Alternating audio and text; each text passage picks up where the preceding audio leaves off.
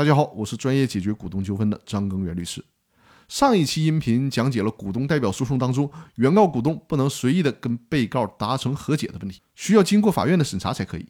那有人可能就会问了，既然不能随意的达成和解，那我撤诉总可以了吧？我作为原告，我不告了，撤诉，这难道不可以吗？我告诉大家，这也是不行的，因为股东代表诉讼是具有特殊性的。原告股东实际上行使的是公司的权利，维护的也是公司的利益。如果不加以限制，就可能存在原告股东与被告私下串通，损害公司和其他股东的利益，利用这种手段来获取自己的利益，然后进行撤诉。所以说呢，在司法实践中，就需要法院来进行把关。对于原告股东提出的撤诉申请，应该注意审查其是否侵害了公司和其他股东的利益，从而决定是否准许其撤诉。那还有一种情况。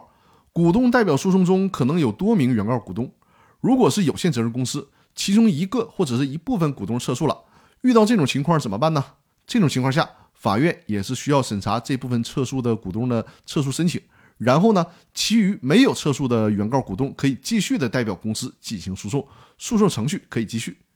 但如果是股份公司的话，我们之前也学过啊，股份公司的股东代表诉讼需要持股百分之一以上的股东来进行诉讼才可以。那如果因为部分股东撤诉了，导致原告股东的持股比例都不足百分之一了，那么法院就得裁定终结诉讼程序了。